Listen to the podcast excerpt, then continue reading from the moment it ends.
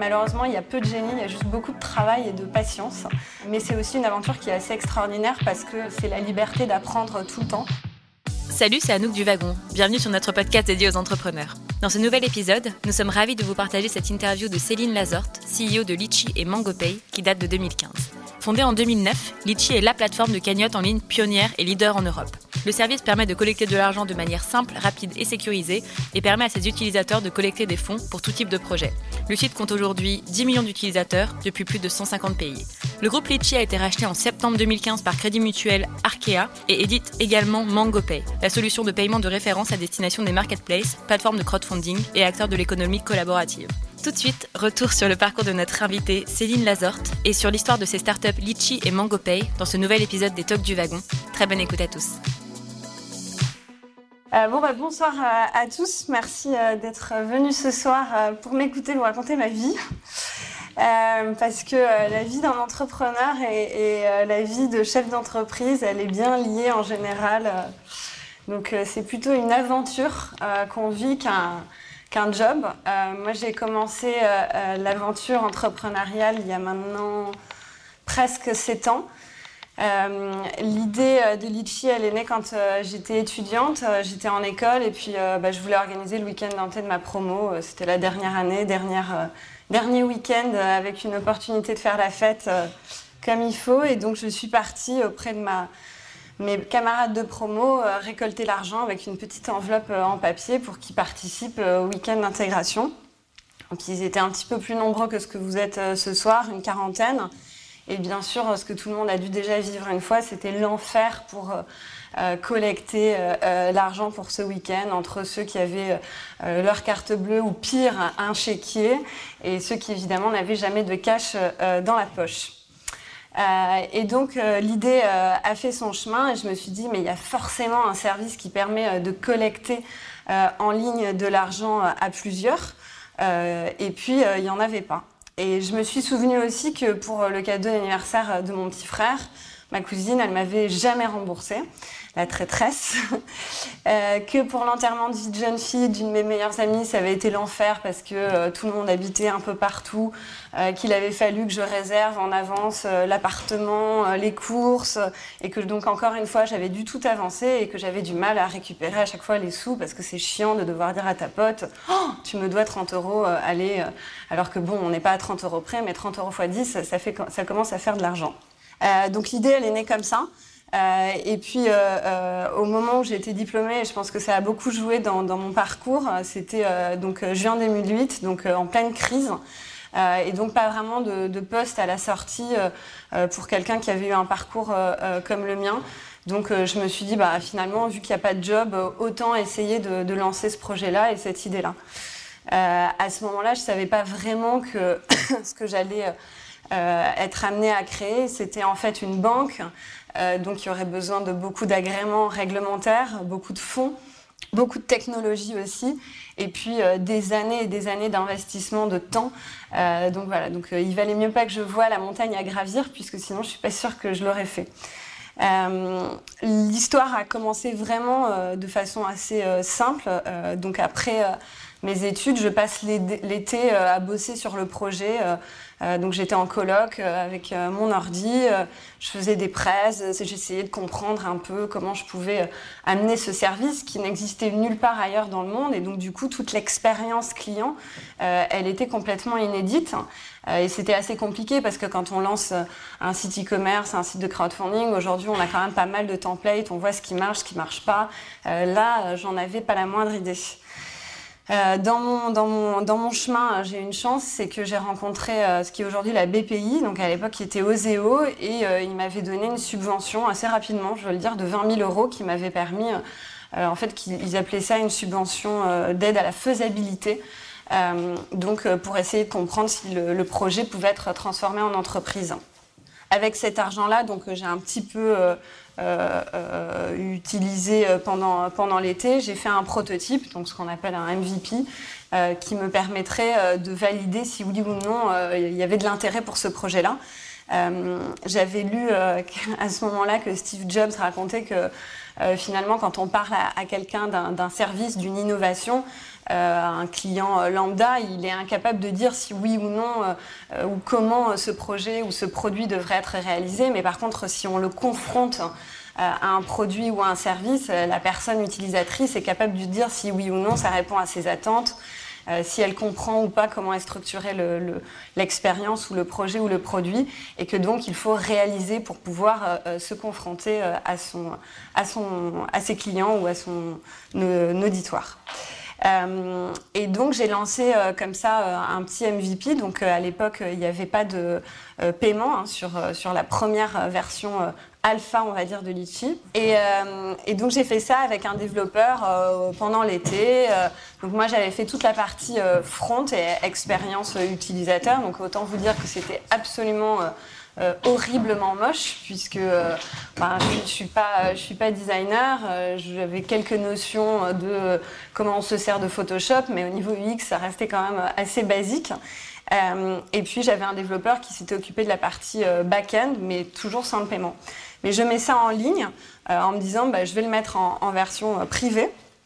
Et puis je vais demander à tous les gens qui étaient à l'école avec moi de tester et de me dire si oui ou non ça répond à ce qui, s'imaginait euh, de euh, la petite enveloppe, mais euh, transformée en ligne. Donc, bon, le terme le plus générique que j'avais trouvé à ce moment-là, c'était la cagnotte. Alors, c'était un peu la cagnotte du loto, la cagnotte de la grand-mère, la cagnotte de mariage. Donc, j'aimais bien ce mot-là.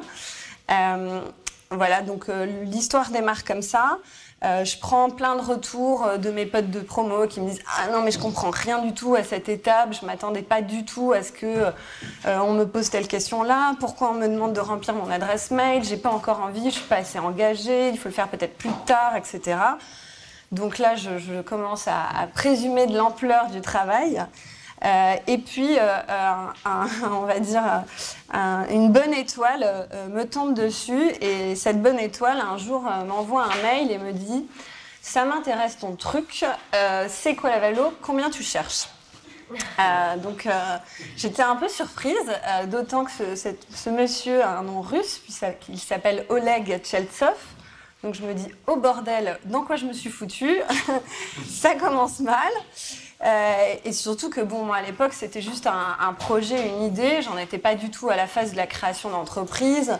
Alors, encore moins à, l'idée de lever des fonds. J'étais persuadée qu'avec les 20 000 euros de la BPI, c'est bon, j'avais tout ce qu'il fallait pour lancer euh, le projet. J'étais bien naïve. Euh, et donc, bien sûr, je ne réponds pas à, ce russe qui, avait un nom difficile à prononcer. Euh, et puis il me relance euh, en m'ajoutant sur Gtalk. Donc je me dis, bon, euh, je vais lui répondre quand même, ça se fait. Et il me dit, ah, c'est vachement bien ton truc. Alors ça m'agaçait un peu qu'ils disent ton truc d'ailleurs.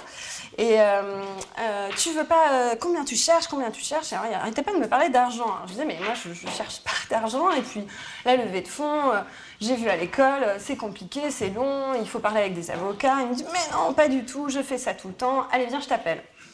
Donc il m'appelle et on commence à discuter. je me dis, bon, euh, qui c'est? Et puis il me dit, mais c'est ton pote Olivier de l'école qui m'a donné euh, tes, coordonnées et puis qui m'a montré ton, truc. Euh, c'est Litchi. et, ça, je trouve ça vachement bien, c'est hyper malin. Alors du coup, sur que j'ouvre une fenêtre à Olivier, je lui dis, mais c'est qui Oleg? Oh Il me dit, Céline, t'es vraiment une poire. c'est le fondateur d'Amen et le CEO de Photolia. Ah bon, alors je regarde, Amen, effectivement, Photolia, je connaissais, je me dis, ah ouais, pas mal. Il me dit, il investit dans plein de boîtes, euh, fonce. Bref. Et donc, euh, d'une rencontre un peu euh, inattendue, finalement, se, crée probablement la plus forte relation qui existe entre moi et un de mes actionnaires chez Litchi, puisque Oleg, je le considère comme mon associé. On a travaillé ensemble sur bah, le parcours client, quels pourraient être les différents partenaires qui pourrait euh, euh, être présenté dans Litchi pour lancer le service, donc pour dépenser sa cagnotte, comment je pourrais faire connaître le site, à qui il fallait que j'en parle, comment séduire un journaliste. Enfin voilà, ça a été ce qu'on appelle aujourd'hui un mentor, puisqu'il faut voir qu'à l'époque, il n'y avait ni incubateur, ni accélérateur, ni espèce de coworking, ni mentoring. Il n'y avait que les open coffee. Euh, et donc, euh, voilà, l'histoire, euh, l'histoire est, à mon avis assez importante dans mon parcours parce que parfois, d'une rencontre, on peut, on peut amener à, beaucoup de, choses. je sais que j'avais pas ultra bien négocié les, les, les conditions, sa condition d'entrée au capital, parce que je me disais, c'est comme finalement un associé, il va me permettre euh, de grandir euh, dans l'histoire. Et ça, c'est quelque chose, je pense, à retenir euh, de mon expérience, c'est que les premières personnes qui vont investir dans vos projets, c'est des personnes clés, c'est des personnes qui doivent passer du temps, qui doivent passer, transmettre des compétences. Et ils sont pas là uniquement pour l'argent. Et à la limite, le moment où il faut être le moins regardant sur la valorisation de son projet, alors je ne dis pas qu'il faut lâcher 50%, hein, bien sûr que non, mais là où il faut être le moins, le moins pinaillé, c'est probablement à ce moment-là, parce que ce que vous cherchez, c'est des gens qui sont une locomotive, qui vont vous accompagner. Euh, parce qu'entreprendre, euh, c'est une pérégrination. Finalement, euh, on est un peu comme un enfant qui apprend à marcher en courant. Donc les étapes, elles sont parfois difficiles et c'est important d'avoir d'avoir une personne qui soit clé comme ça et qui puisse vous accompagner.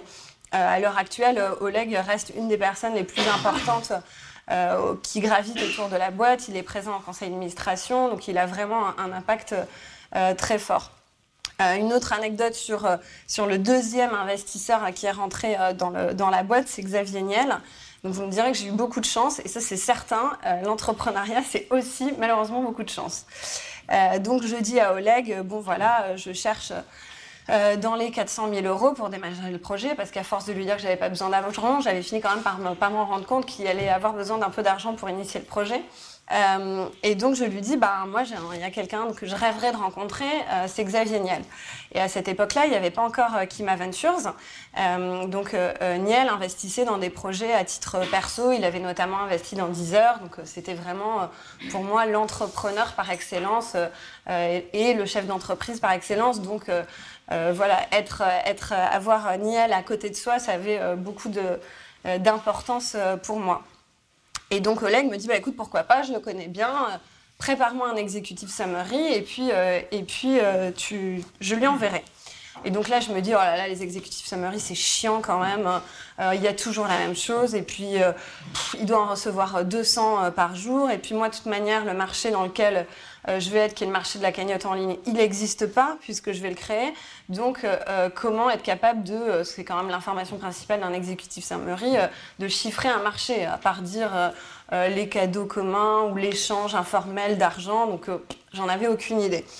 Donc, je me dis, je vais faire un screencast euh, donc, de Litchi, enregistrer ma voix par-dessus et, raconter le produit. Et comme ça, ça pourra lui permettre de comprendre un peu quel est mon objectif et où est-ce que je veux en venir. Donc je fais une cagnotte avec un, screencast et je raconte c'est l'anniversaire d'Oleg, je t'invite à participer, tu payes avec ta carte bleue et puis on dépense la cagnotte chez Amazon pour, vous, pour être assez, euh, assez basique. Et donc, euh, euh, je fais mon screencast et je lui dis Bon, bah tiens, envoie ça, c'est une vidéo d'une minute d'une démo de, de Litchi. je l'envoie et puis pendant 15 jours, pas de nouvelles. Donc là, je me dis Oh là là, mais quelle quiche je suis pourquoi j'ai pas fait comme tout le monde un super exécutif summary Quelle bêtise Il a dû trouver ça nul. En plus, effectivement, c'était fait un peu à l'arrache.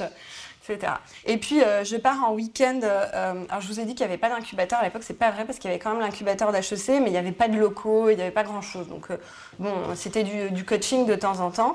et je pars en week-end avec l'incubateur d'HEC dans le Jura. Quelle belle idée, parce que franchement, le Jura, c'est une région que, je ne connaissais pas. et, c'est très intéressant parce que le bâtiment dans lequel HEC fait ses ces espèces de, réunions d'élèves comme ça, c'est un truc où il n'y a pas Internet et le téléphone capte pas. Donc c'est vraiment parfait pour, pour se mettre au vert. Et on monte dans le train, donc il était un TGV qui nous amène. Et au moment où les portes du train se ferment, mon téléphone portable sonne et j'entends Ouais, c'est Céline, euh, salut Céline, c'est Oleg, je suis avec Xavier. Oh mon Dieu, là je me dis catastrophe, trois heures de train devant moi. Évidemment, le téléphone, ça ne capte pas dans le train ma vie est foutue, quoi. Et donc là, j'essaye toutes les solutions pour sortir de ce putain de train. je pense à sonner la, la, truc d'alarme, à essayer de péter une vitre. Enfin, j'ai vu, ça marche pas des masses quand même. Et donc, je suis euh, effondrée dans ce train avec mon téléphone qui capte pas et Oleg au bout qui est là. Bon, alors, euh, on peut parler de la boîte et la valo, Xavier, il veut investir. L'enfer, quoi. Et donc, seule option possible, les SMS, parce que de temps en temps, ça captait et ça passait. Donc, me voilà-t-il pas en train de négocier l'entrée de Xavier Niel au capital de la boîte par texto? Véridique, hein, j'ai 15 textos, incroyable. Et alors Oleg me. Donc c'était Oleg qui faisait l'intermédiaire, ils étaient tous les deux. Il me disait ah, quand même, euh, elle est élevée ta valo. Parce que bon, à force, j'avais compris qu'il fallait euh, leur vendre le truc. Et je lui disais oui, mais quand même, euh, c'est une super idée. Et puis j'ai prouvé ça, j'ai prouvé ça. Il dit ah, bon, on fait tant. Alors je vais là, non. Et puis on finit par négocier 15-20 textos, réponse c'est ok pour Xavier aussi, on se rappelle la semaine prochaine. Donc là, je vous laisse passer les hurlements que j'ai poussés dans le train. donc ce qui a définitivement confirmé à tout le monde que j'étais folle furieuse, mais c'était pas grave, j'étais hyper contente. Et ils me disent, mais qu'est-ce qu'il y a? Je dis, je viens de lever de l'argent avec Xavier Niel. oh non, c'est pas ça, on aura du mal à te croire. Bon, c'est la vérité. Euh, voilà, donc euh, encore une fois, euh, coup de bol absolu. Finalement, Oleg était, était tombé un peu par hasard dans l'histoire de Litchi. Et voilà qui ramène Xavier Niel et qu'en 15 textos, textos, je finis par réussir à lever de l'argent. Donc un peu miraculeux. Donc les belles histoires arrivent, je vous le garantis. Euh, après ça, il y a un fonds d'investissement qui s'appelle 360 Capital Partners qui a aussi euh, rejoint ce tour-là, donc le tour vraiment d'amorçage de 450 000 euros. Euh, de façon un peu plus traditionnelle, je vous rassure. Et, ça a été le début comme ça de, de l'amorçage de Litchi, puisque donc j'ai lancé en novembre 2009. Euh, et on a signé les papiers avec, avec les, les, actionnaires dont je viens de parler en février 2010, le temps de tout finaliser et puis de laisser passer les vacances. Et d'ailleurs, j'ai le souvenir que pendant les vacances, j'étais à Toulouse chez mes parents. Et donc, mon père m'entendait euh, téléphoner et discuter avec euh, notamment 360 Capital Partners. Et il me disait vends, vends, vends quand il entendait les prix parce que ça lui paraissait tellement surréaliste. Je disais, mais non, papa, je crois que c'est pas encore prêt pour vendre. Euh, voilà, euh, l'histoire a, donc démarré comme ça. Euh, quand on a lancé le site, c'était le 19 novembre 2009. je pense que j'ai dû pleurer pendant une heure. je dis on parce que à, ce moment-là, il y avait un développeur et une amie d'enfance qui travaillaient avec moi, qui s'occupait, enfin, qui s'apprêtait à s'occuper de tout ce qui est relations presse, community management. Bien sûr, le, 19 novembre 2009, il n'y a pas une seule personne qui est venue euh, voir le site, hein, parce que personne n'était au courant de ce que c'était Glitchy. Mais on était quand même assez content d'avoir accouché de ce projet-là. Euh, la pérégrination et le démarrage euh, a été euh, longue mais fructueuse. donc j'ai commencé en fait les, deux premières cagnottes sur Litchi ont été pour les 25 ans de deux de mes amis d'enfance qui, qui fêtaient leur anniversaire 15 jours plus tard. Donc c'était tombé mais comme du pain béni.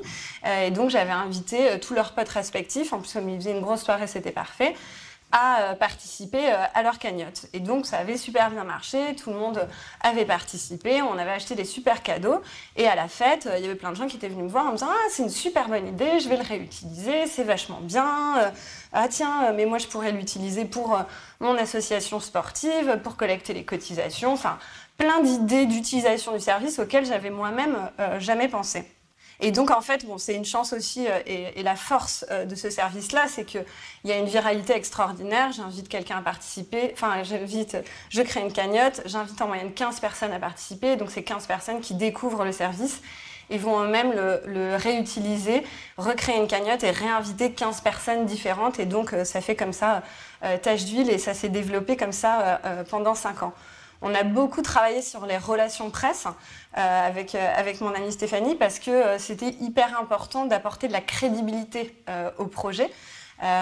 parce qu'en fait, bah, qu'est-ce qui garantissait finalement que l'argent qu'on allait déposer sur cette cagnotte, qui était finalement une sorte de mini compte bancaire, bah, ça allait bien se passer, ça allait être sécurisé, ça allait pas disparaître, etc., etc. Euh, et donc, il y, a un relais euh, extraordinaire avec la presse, c'est que euh, les journalistes, alors j'espère que personne n'est journaliste dans la salle, sont, sont très enclins à parler des startups et surtout, j'en reviens à au démarrage je disais j'ai démarré en contexte de crise et en fait ça m'a beaucoup aidé parce que le premier angle d'attaque qu'on avait pris c'est Litchi, le bon plan euh, anti-crise, plus besoin d'avancer l'argent, euh, chacun met sa cote-part et puis euh, comme ça plus besoin d'avancer le cadeau commun ou le week-end, etc. Et donc dans le communiqué de presse on avait mis Litchi c'est sécurisé, c'est gratuit et facile à utiliser. Et dans tous les articles qui ont été publiés il était écrit Litchi c'est sécurisé, gratuit et facile à utiliser. Et je pense qu'en 5 ans, il y a un seul journaliste qui m'a demandé pourquoi c'était sécurisé. Euh, donc finalement, ça avait été une, façon extraordinaire de, transmettre le message euh, qui était très important de crédibiliser la marque et crédibiliser le service auprès de nos clients ou, ou, futurs clients. Voilà, cinq ans, cinq ans ont passé. en 2012, on a déposé un dossier d'établissement bancaire, puisqu'au démarrage, on travaillait avec des partenaires bancaires et on a décidé d'être un peu plus autonome et donc de maîtriser plus de valeurs euh, et, une plus grande chaîne euh, dans notre métier. Donc euh, nous avons eu cette licence d'établissement bancaire le 31 décembre 2012. Ça a été le fruit de deux ans de travail avec Romain, qui était un ami d'enfance qui m'a rejoint après un an et qui a aussi associé à la boîte. il faut savoir que c'est d'une difficulté sans nom parce que il y a très peu de licences et en fait, les autorités, euh, euh, donc les régulateurs, ont plutôt tendance à pas donner de licence parce que euh, à chaque fois qu'ils en donnent une, ils prennent des risques que l'activité ne se porte pas bien ou fasse des erreurs ou facilite, par exemple, le blanchiment d'argent ou le financement du terrorisme ou la fraude, etc. Donc, ça a été vraiment un combat sans nom. Je me souviens de nos rendez-vous avec les autorités de façon assez vraiment, c'est marqué dans ma mémoire. Donc, avec Romain à l'époque, on devait avoir tous les deux 28 et 29 ans. Euh, donc on se transformait en banquier. Alors on se mettait des lunettes horribles, euh, un, un, des et moi un tailleur. Alors je n'ai jamais mis de tailleur de ma vie. On se tirait les cheveux. Euh, moi je faisais un vieux chignon bien chiant. et, donc on essayait de se transformer dans le banquier qu'on n'était pas. Et, c'est vrai qu'au début, on a eu du mal à, à trouver une crédibilité parce que ben on n'était pas le banquier de base, enfin ou la personne de base qui crée une banque. Euh, et quand on nous a posé la question de mais vous avez déjà travaillé dans la banque, on répondait ben non parce qu'en fait c'est vrai et on connaissait rien au, secteur bancaire. Et moi, j'osais pas répondre, mais j'ai même jamais travaillé ailleurs, en fait. Donc, euh, euh, mes expériences sont assez limitées, mais, mais j'ai envie d'y arriver. Et puis, bah, voilà, deux ans et demi de, de boulot acharné, on y a passé des nuits entières sur ce putain de dossier. Malheureusement, il n'y a pas d'autre nom. Hein. Euh, avec aussi notre, notre directrice technique, parce qu'il y avait beaucoup de dimensions techniques, notamment sur la sécurisation des données, des flux, l'hébergement, euh, comment je garantis que euh, je ne vais pas me faire piquer le numéro de carte bleue, mon numéro de carte bleue au moment où je le saisis dans Litchi, qu'est-ce qui se passe si jamais Litchi ferme, enfin tout ce genre de questions-là, donc qui étaient, sont très importantes pour le dossier d'établissement électronique. Voilà. Et puis le miracle est, arrivé le 31 décembre 2012, donc c'était presque un cadeau de Noël. Euh, je vous garantis qu'on l'a bien fêté. Euh, et ça, c'est euh, un truc qui est très important. Et, que, je ne sais plus qui c'est qui m'avait dit ça. Je crois que c'est Guillaume Berthollet qui, était à qui s'occupait de l'incubateur d'HEC. Il m'avait dit faites toutes les petites victoires. Et je crois que c'est quelque chose qu'on a gardé. Euh, ça m'arrange bien parce que j'aime bien faire la fête. Euh, mais c'est important parce que c'est vrai que quand on construit une équipe, quand on construit un projet, et euh, eh ben, des petites victoires, il y en a toute la journée. des, failures, enfin des erreurs, il y en a aussi toute la journée. Donc du coup, il faut se souvenir que des moments où on a réussi quelque chose et il faut le fêter et il faut communiquer ça aux, gens qui vous entourent. je crois que c'est très important dans la structuration d'une équipe de transmettre euh, moi, tous les gens qui bossent avec moi sont pour la plupart très intéressés par l'aventure entrepreneuriale. Et donc, c'est des façons aussi pour eux d'y prendre part euh, et de sentir euh, qu'ils font partie de ce projet-là et que c'est leur projet. dans, les, différents projets qu'on a lancés, il y a eu plus récemment donc, MangoPay a été, qui a été lancé en mai 2013, donc il y a un petit peu moins de deux ans. Euh, l'idée en fait est venue euh, parce que euh, avec Litchi, on était tout le temps sollicité par des boîtes de crowdfunding, des marketplaces, de consommation collaborative pour comprendre comment on avait eu notre licence d'établissement bancaire, comment fonctionnait notre techno, comment fonctionnaient nos métiers, comment on rajoute un moyen de paiement, comment on travaille avec des moyens de paiement locaux, par exemple en Allemagne, en Hollande. Et donc moi, euh, naïvement et bêtement, je m'asseyais à une table et je passais deux heures à expliquer à chaque fois la plateforme. Alors, il faut que tu travailles avec tel avocat, il faut que tu travailles avec tel hébergeur. Bon, recruter des devs, c'est super galère. Enfin, j'essayais de, transmettre tout ce que j'avais pu apprendre de, ce, métier euh, d'émetteur de mots électroniques et puis et, de, et tout le savoir-faire euh, quotidien. Et probablement qu'au dixième, donc il m'a fallu quand même vachement de temps, donc vous voyez qu'on euh, n'est pas très très malin, euh, je me suis dit, mais quand même, il y a peut-être un truc à faire et peut-être qu'au lieu de systématiquement réexpliquer et passer du temps à transmettre comment on y est arrivé, on pourrait finalement ouvrir notre technologie et euh, donner la possibilité à des tiers de l'utiliser parce que finalement Litchi la cagnotte, c'est la couche marketing sur toute une structuration et un savoir-faire de paiement en dessous. Donc, je suis arrivée au bureau avec, avec cette idée. Ils m'ont regardé avec des yeux comme ça. Il y a quelqu'un qui m'a dit Ah oui, avec une API. Alors là, j'ai découvert ce que c'était qu'une API. donc, je me suis dit Ah ouais, vachement bien, ça fait super techno. En plus, l'API, ça fait sérieux. Et donc, on a commencé à travailler sur le projet et on avait appelé ça forcément bah, Litchi API. Euh, wallet parce que euh, porte-monnaie en anglais et services parce qu'en fait ça devenait un, service. Alors le nom le plus pourri que la planète ait jamais fait quand même, un hein, Litchi API Wallet Services, mais vraiment je pense qu'on était mais euh, au sommet du nom pourri. mais bon, on a travaillé sur la techno en se disant, bah tiens, comment on fait? Comment ça se passe finalement d'avoir sa propre techno, puis finalement de la distribuer à des tiers? Euh, parce que c'est pas du tout les mêmes enjeux. Comment, euh, comment on gère euh, la croissance, comment on gère une boîte qui est connectée à notre API et puis qui fait trop d'appels et qui va foutre le bordel, comment on la dégage, comment on améliore les features, enfin tout ce, tout ce projet-là. Et donc, comme on s'était rendu compte que le nom était aussi un peu nul, je dois l'avouer, et on avait travaillé avec 10 boîtes qui, avec qui on à qui on avait ouvert la technologie en premier pour le tester, donc notamment Ulule, euh, pour euh, bah, apprendre euh, de, de, leurs utilisations de notre API. Et on a lancé en mai 2013 MangoPay, puisqu'on s'était dit, bon, bah, quitte à être dans les fruits, autant y rester. Et puis Pay, ça paraissait assez logique avec une API de paiement, donc MangoPay, hein, on ne peut plus basique. Ça a été un flux absolu de, de demandes d'utilisation de la techno. Euh, je pense honnêtement qu'on n'était pas prêt à, recevoir, euh, à recevoir autant de demandes.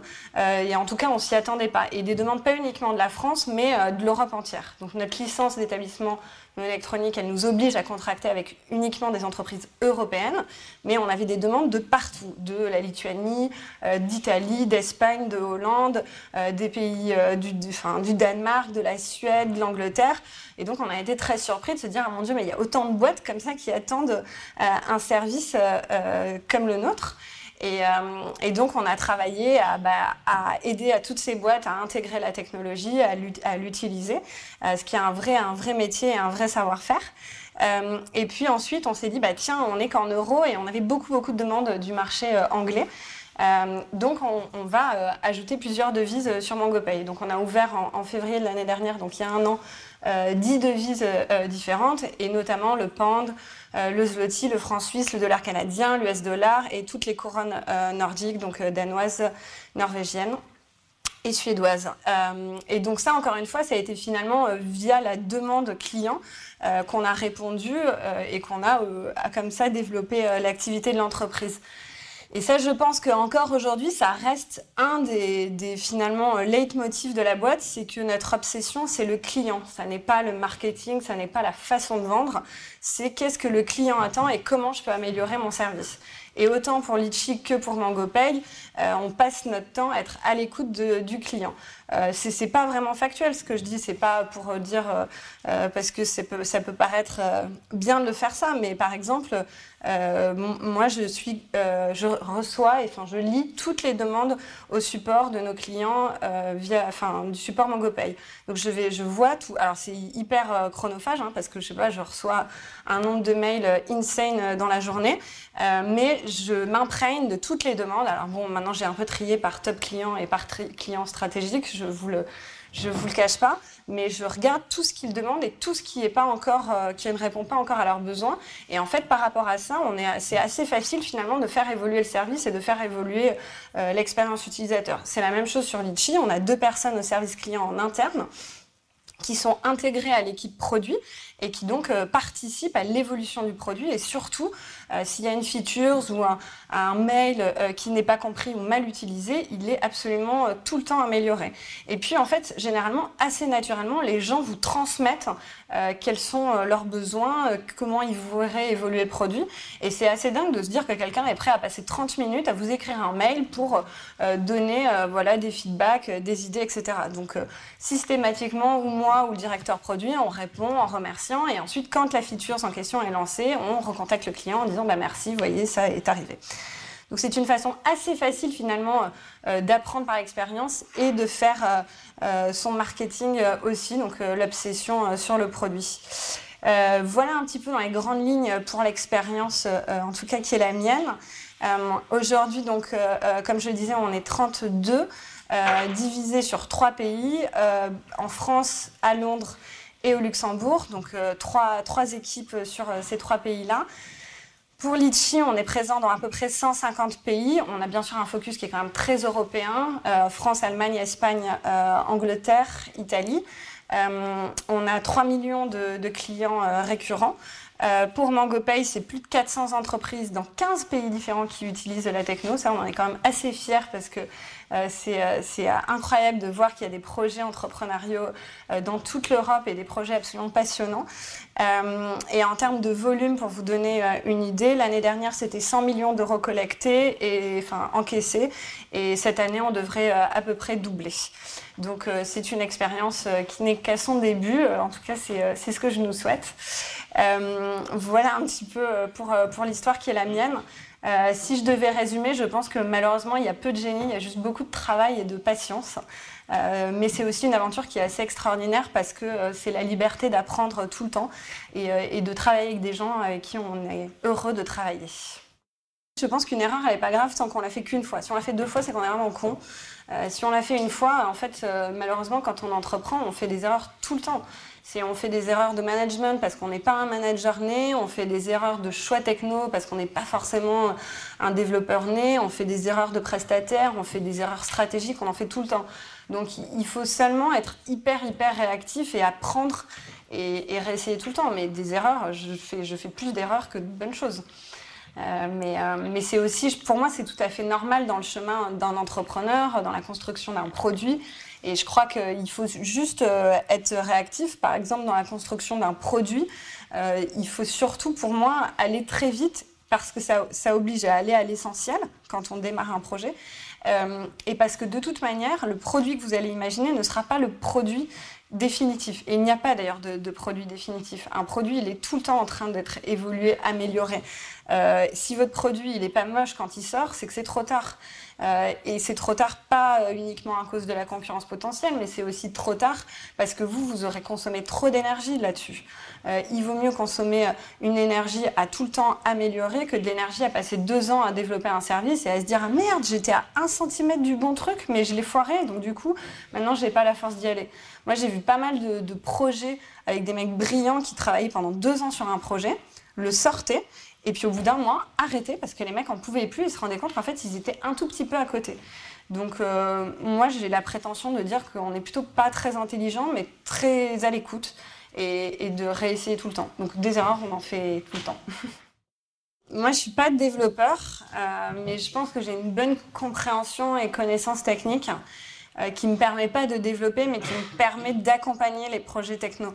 Et je pense que quand on fait ce métier-là, on ne peut pas ne pas être ultra intéressé par, euh, par le sujet euh, technique qui n'est pas une fin en soi, mais qui est, qui est un moyen. Donc je, pense que c'est tout à fait possible de créer une boîte sans être développeur. Euh, par contre, à mon avis, il faut une appétence très forte pour, pour le sujet technique.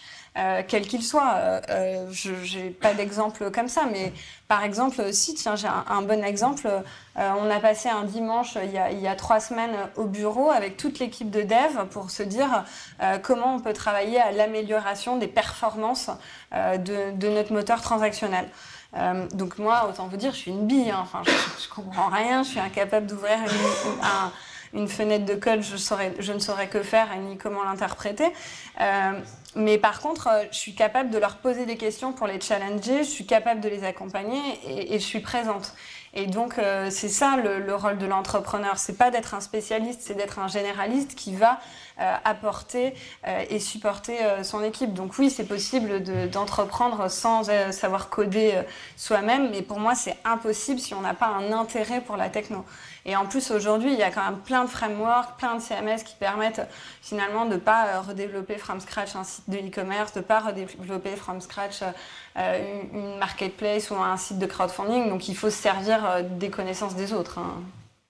Euh, bah, justement, on travaille sur l'évolution du dashboard, permettre à nos clients d'avoir plus d'informations, plus de traçabilité, des métriques sur l'utilisation de leur plateforme, puisqu'en fait, avec le paiement, on est au cœur de l'utilisation, des métriques par moyen de paiement, par devise, comment améliorer ça.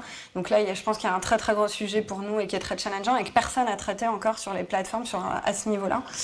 donc ça, on, on est en train d'y consacrer beaucoup de temps.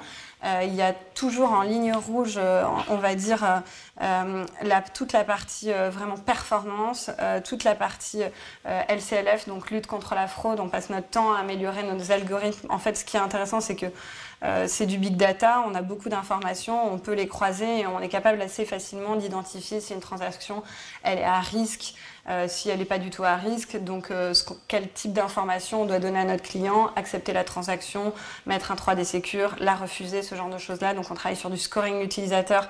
C'est des sujets qui sont assez sensibles et qui malheureusement sont longs euh, en termes de, de réflexion. Euh, voilà, après, on rajoute tout le temps des nouveaux moyens de paiement, tout le temps des nouvelles devises. Euh, on essaye de simplifier aussi la partie onboarding, puisqu'aujourd'hui, on a une équipe commerciale qui est, assez réduite. Euh, L'objectif est, est, pas du tout de passer à une force vente énorme, mais plutôt passer à une force de développeurs et de support importante, et donc d'accompagner le client dans son enrôlement, dans l'utilisation du service et dans l'information qu'il peut avoir.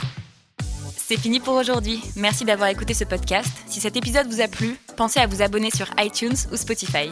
Et si ce n'est pas déjà fait, je vous invite à laisser un avis et à le partager sur vos réseaux préférés. À la semaine prochaine pour un nouvel épisode. Salut à tous!